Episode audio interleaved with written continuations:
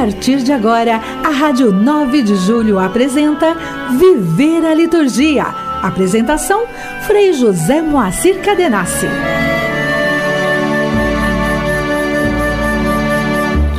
Olá, ouvinte da Rádio 9 de Julho, neste domingo, dia 12 de setembro do ano da graça de 2021, estamos nós aqui no progressivo caminhar, celebrando sempre a liturgia, né, intensificando a nossa vivência, a nossa comunhão com o mistério do Senhor e buscando na fraternidade universal também expressar tudo aquilo que aprofundamos e que nos deixamos também transformar ao longo do processo da vida, mediante o mistério celebrado.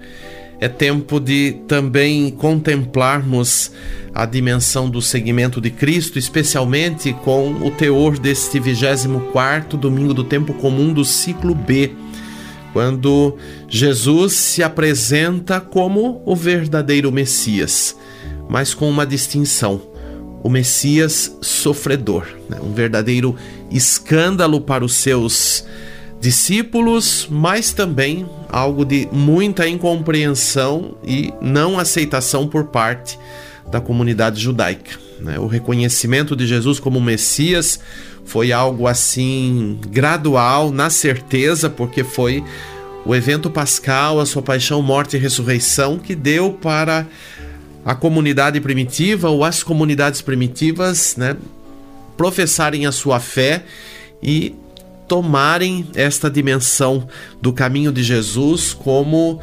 realmente a dimensão do reino novo. Né? Um reino que com certeza não foi a restauração ou a retomada da monarquia davídica, porque esta era a grande expectativa que se fazia no judaísmo sobre o Messias, que o Messias viria para retomar a monarquia davídica né? e assim elevar a honra de Israel e fazer com que Israel fosse o centro de todo o mundo, de todo o universo, dentro daquela concepção e dentro do que eles também conheciam sobre realidade de mundo e concepção do que hoje podemos chamar de universo. Mas é esse o drama e a trama deste 24 domingo, para que nós, discípulos de hoje, continuemos perseverando no caminho do Mestre. Não nos iludamos né, com a dimensão do seu reino, enquanto pensar que o reino é uma perpetuação da vida na terra, é um condicionamento a partir das estruturas que aqui temos. Não, o caminho de Jesus é um caminho de transformação. E muitas vezes as estruturas deste mundo, a começar até das nossas estruturas pessoais, acabam sendo desabadas no encontro, na convivência né, e na comunhão com Ele. Mas é esta esperança que norteia a nossa vida de fé, o nosso amor dedicado a cada dia e, sem nos deixar deter, continuar o caminho para com Cristo também ressuscitar. Então, que seja assim a nossa vivência deste domingo, desta semana, mas de toda a nossa vida. Né? Enraizados no mistério de Cristo, mas livres para com Ele também triunfar. Mergulhados na vida de Cristo, de grande alegria. Liturgia semanal. Os seus ecoam no mundo,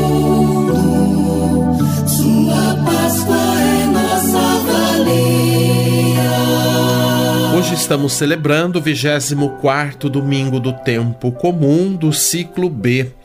Amanhã, dia 13, segunda-feira, a memória de São João Crisóstomo, bispo e doutor da Igreja, né? um dos pilares da teologia da Igreja, particularmente da Igreja do Oriente, mas que também para o Ocidente, João Crisóstomo é grande referência, na dimensão, inclusive, da sua teologia a partir do mistério celebrado. Esta é a grande característica do período patrístico, do qual este santo faz parte. No dia 14, terça-feira, a festa da exaltação da Santa Cruz.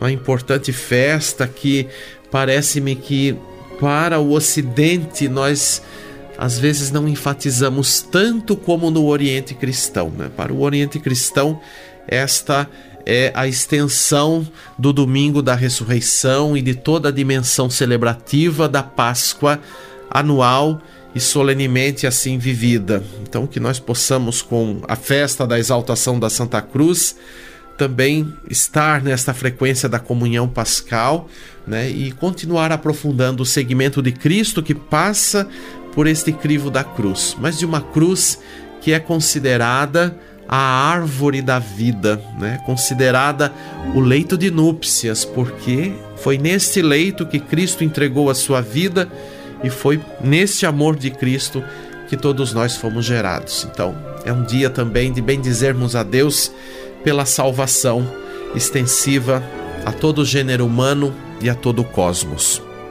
Dia 15 quarta-feira a memória de Nossa Senhora das Dores, né? Foi também assim associada a esta dimensão da Santa Cruz, então a sequência do dia da Santa Cruz sempre se celebra conforme a reforma do Concílio Vaticano II, a memória de Nossa Senhora das Dores, né? Também uma memória que não é uma memória para se fazer dolorismo, para acentuar esta dimensão, mas para também proclamar, a partir da vida, do testemunho de Maria, que conforme João né, é apresentada firme em pé diante da cruz, né, estando nesta frequência da unidade com o mistério de Cristo, então celebrar com Maria a dimensão de uma vida renovada e sempre renovada pela graça do seu Filho, morto e ressuscitado. Dia 16, quinta-feira, a memória dos santos Cornélio, Papa, e Cipriano, Bispo, ambos mártires e grandes referenciais no martirológio romano. Dia 17, sexta-feira, liturgia própria da 24 semana do tempo comum, ou a escolha, a memória facultativa de São Roberto Belarmino, bispo e doutor da igreja. Dia 18, sábado da 24 semana do tempo comum, ou a escolha a memória facultativa da Virgem Maria no sábado. E no entardecer do mesmo dia, a celebração das primeiras vésperas do 25º domingo do tempo comum. Você está ouvindo Viver a Liturgia com Frei José Moacir Cadenassi.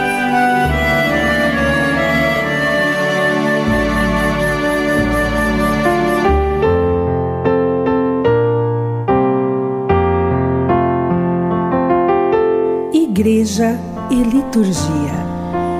Hoje vamos comentar sobre a dimensão da arte na liturgia, algo que é preciso sempre é, considerar, né, rever e também, a partir da dimensão artística, perceber que todos os elementos que constituem, né, pelo menos agora pensando nesta dimensão material enquanto elementos que constituem é, o espaço, a formação das assembleias, a construção dos templos, né, deve sempre partir além do mistério, né, que é o, a essência de todo o sentido celebrativo, de todo o sentido litúrgico. Então, o mistério, é, a tradição bíblica, a tradição teológica da igreja, mas também a conjugação desses aspectos com a arte. A arte que não é um mero entretenimento, que não é um mero visual para que a gente simplesmente fique impressionado, né? Como muitas vezes alguns acreditam que a arte é para impressionar as pessoas, né? Para arrancar suspiros, arrepios, né? Êxtases. Não, a arte tem esta dimensão de ser realmente como uma janela que se abre para o infinito. Né? Imagine você num ambiente todo fechado, não vê o externo, né? e de repente é possibilitado abrir uma fresta ou uma janela, como quisermos imaginar, e por aí entra a luz, né? imaginando que a gente fechado, sem ver o exterior, não terá um contato direto com a luz natural, né? então ou às vezes o ambiente pode estar também obscuro, é uma outra possibilidade aqui de criar no imaginário. Então a arte tem esta função de trazer a dimensão da luz. Aliás, é, na tradição iconográfica da igreja, embora a gente talvez não foi muito educado nisso ou hoje pouco se fala, eu sinto que pouco, ou em alguns, alguns momentos ou situações nada se fala, mas a, a iconografia da igreja, na sua mais genuína tradição, principalmente daqueles primórdios, né? E passando principalmente pelo período bizantino, que acentuou bastante isto, a iconografia tem esta dimensão de iluminar o orante, de iluminar aquele que se coloca na atitude da escuta e da contemplação. Então, por isso que a iconografia na igreja nos seus primórdios e na sua essencialidade, não era motivo decorativo, né? ou simplesmente ilusório, como a gente vai ter a grande pegada do barroco na tradição artística, que ficou aí num, num inconsciente coletivo, porque o barroco foi uma expressão de criar aquele realismo tal né, que impressionava as pessoas nas suas formas. Né? Suntuosas e detalhistas e principalmente na pintura verdadeiras alegorias, né? Às vezes os tetos dos edifícios religiosos e não religiosos pintados de tal forma que quando você olhava parecia que você se misturava com aquela cena ou tinha essa impressão de que você via algo muito pleno, né? Muito profundo e em dimensões diferentes da qual você estava. Então, esta, na verdade, não é o objetivo primeiro, né? Ou não é o objetivo por excelência da arte cristã. A arte cristã está na forma simbólica, né, como um canal de uh, introdução no mistério. Né? Então, por isso que a gente diz que a arte também tem uma função mistagógica, ou seja, de introduzir o crente, aquele que crê no mistério de Cristo e em tudo que se celebra. Então não dá mais para a gente sustentar esta ideia de que precisamos ter ambientes religiosos enfeitados, ornamentados e assim por diante. O que está no espaço tem que ter um sentido, um sentido bíblico, teológico e que traduz pelas formas, pelas cores, pelas expressões o mistério. O mistério que é invisível, o mistério que não é palpável, mas que nós podemos sempre sentir os efeitos desse mistério. Assim a gente fala sobre o mistério da ressurreição. Né? Nós não provamos a ressurreição, nós não temos como assinar embaixo, olha, isto é verdadeiro, né? mas a fé diz que é. E aí é pela fé que nós podemos então sentir o que? Os efeitos da ressurreição na nossa vida. Então a arte tem que estar também nesta dimensão de permitir o progresso da fé de todos aqueles que vivem e celebram continuamente o mistério de Cristo.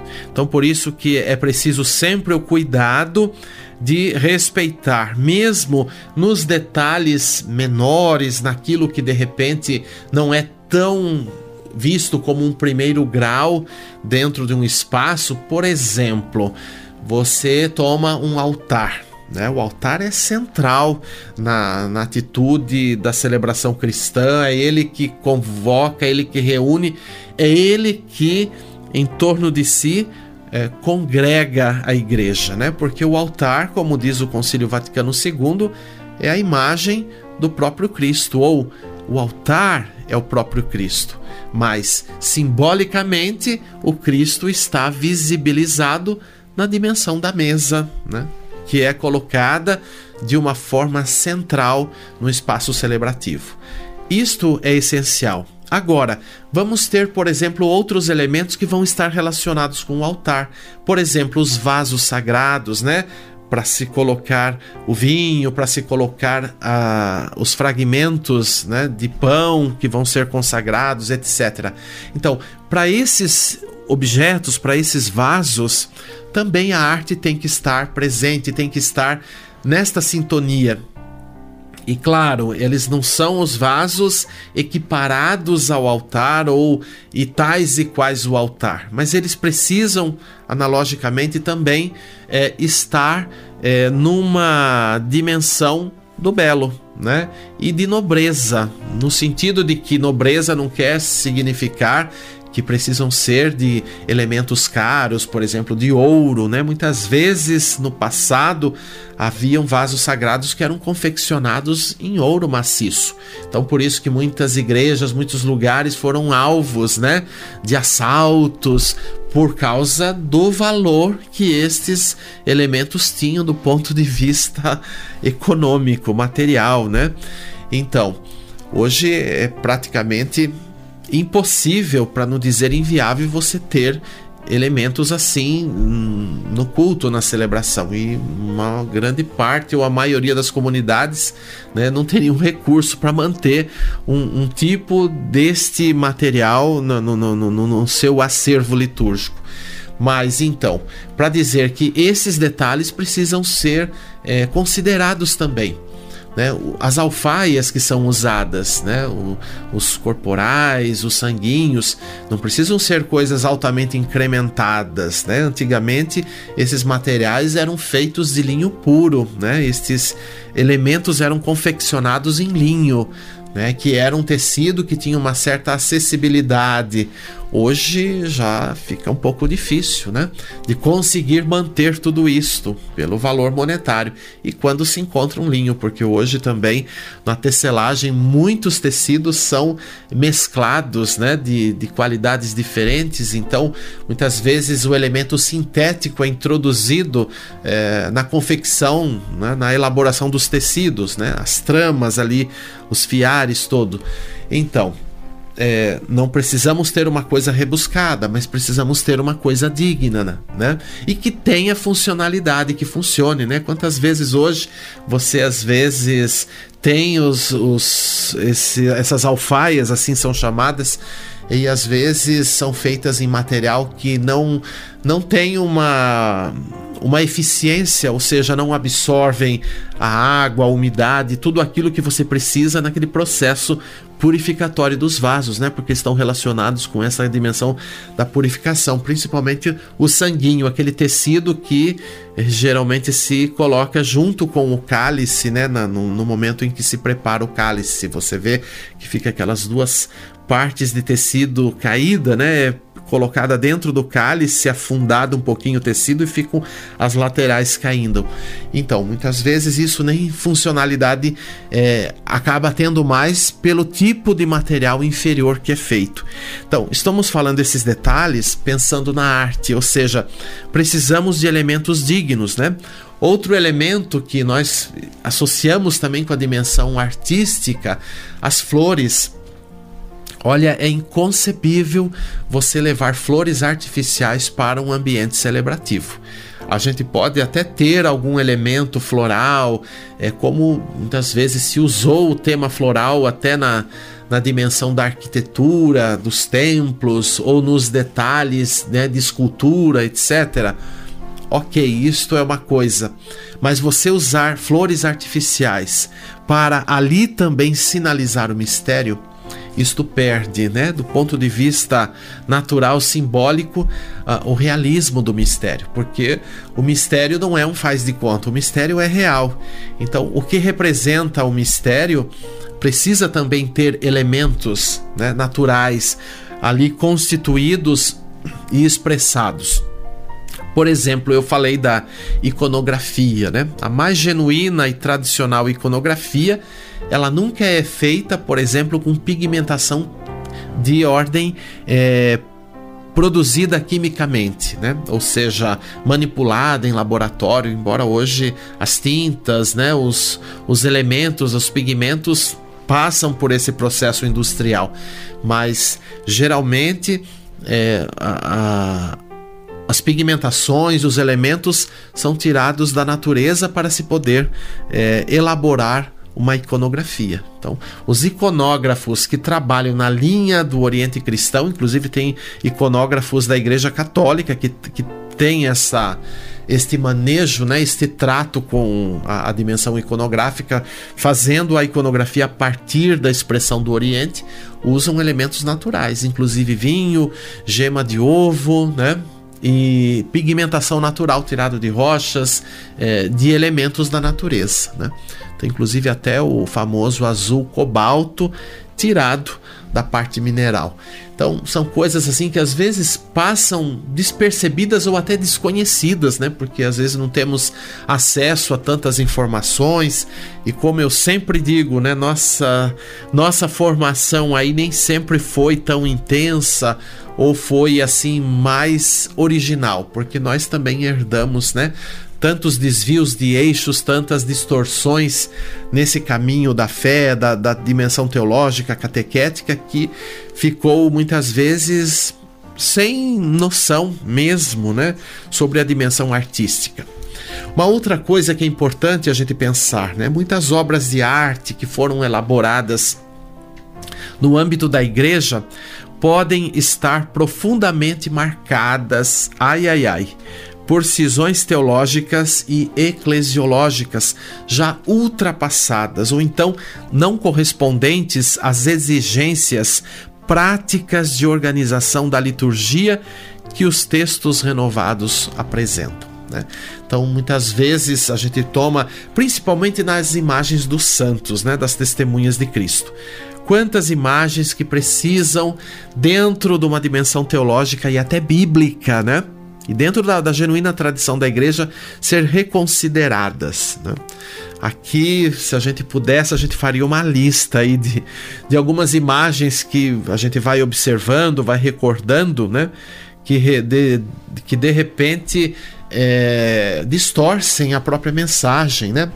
Quantas vezes, por exemplo, que na iconografia é, ocidental, né? Nós que somos da Igreja de Roma somos do Ocidente. Muitas vezes a iconografia, até eu falei do Barroco hoje, é, foi apresentada as testemunhas de Cristo, por exemplo, é, pintadas ou esculpidas com um olhar é, desviado, por exemplo, de quem as contempla. Se você pega a iconografia oriental, todas as figuras, todas as imagens de Jesus, de Maria, dos santos, quando nós vamos observar, vamos contemplar a iconografia, o seu olhar encontra com o olhar da pessoa, da testemunha que está ali representada. Né? E muitas vezes ela traz nas mãos sinais, né? Hora do, do, de movimentação dos dedos, dois dedos que se unem, três dedos que se unem para simbolizar eu estou aqui até fazendo o gesto no estúdio, não dá para você ver, né? Mas estou fazendo aqui me vejo refletido num, num, vidro que tenho aqui à minha frente. Mas o gesto, né, de, de tocar dois dedos para simbolizar é, Jesus, Deus e homem, três dedos para simbolizar, simbolizar a Trindade. Vemos isso muito nas imagens de Jesus. E às vezes alguns santos e a própria Virgem Maria às vezes também apresentam esse sinal. Então, para dizer que a relação da arte, a relação da iconografia é direta com quem vai rezar, com quem vai contemplar. E o Ocidente, em alguns períodos aí da história da arte, etc., porque teve muita influência também, acabava muitas vezes fazendo, né, os santos com um olhar desfocado de quem estava ali é, olhando e contemplando. Por quê? Porque a iconografia, como eu já dizia, é uma janela que se abre para esse transcendente. Então, nós precisamos ter esta visibilidade, nós precisamos ter esta relação que perpassa, por exemplo, a questão do olhar. Agora, quando eu vejo uma figura, por mais artística que seja, mas que tem esse olhar desfocado, é, ou ora olha lá em cima, olha no canto, olha para baixo, mas não está no nível né, da, da, do orante, isto é um, uma forma desfocada e vamos dizer ultrapassada do ponto de vista teológico, eclesiológico, conforme estou dizendo aqui, e que é uma verdadeira cisão, um rompimento né, com uh, a essência daquilo que se deve uh, apresentar. Né? Olha, falamos um pouquinho, o tempo já está aí consumado, mas nós vamos oportunamente retomar essa questão da arte, porque sempre é bom a gente rever, né? Cada vez que a gente retoma, a gente ressalta algum aspecto, é, mas com o intuito de que você vá observando mais né, os ambientes que você vive. Eu já falei de outras coisas absurdas aqui no que tocam essa questão do espaço, é que muitas vezes se faz também, se repete isto, mas vamos pouquinho a pouquinho chegando lá, né? O importante é sempre a gente buscar retomar e continuar é, dialogando e passo a passo vamos transformando com a graça de Deus. Canto litúrgico. Nós vamos hoje ouvir um canto que é próprio, um canto de entrada para este domingo, né? É uma versão é, do eclesiástico, que é antífona de entrada deste domingo. Então foi feita uma versão a partir desta antífona com as estrofes sálmicas, né? Então um canto apropriado para ser o canto de entrada de hoje da missa e dos demais momentos celebrativos, como a liturgia da palavra. Vamos ouvir com a letra e a música do Reginaldo Veloso e a interpretação do coral Palestrina.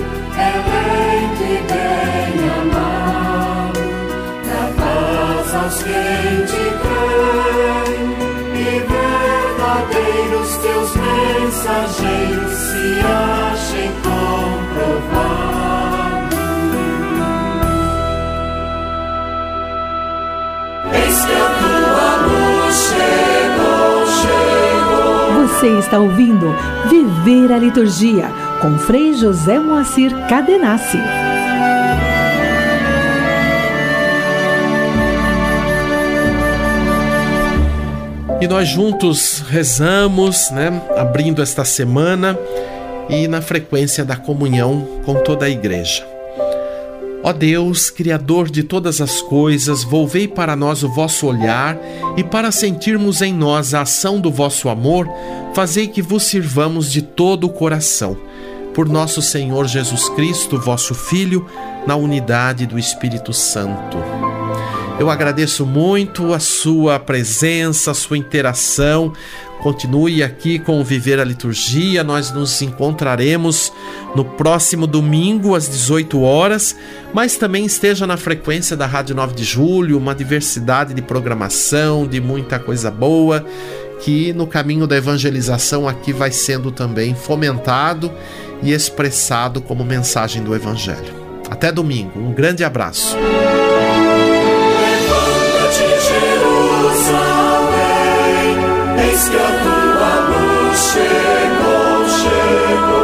Pela Rádio 9 de Julho Católica, você acompanhou o programa Viver a Liturgia, com Frei José Moacir Cadenassi.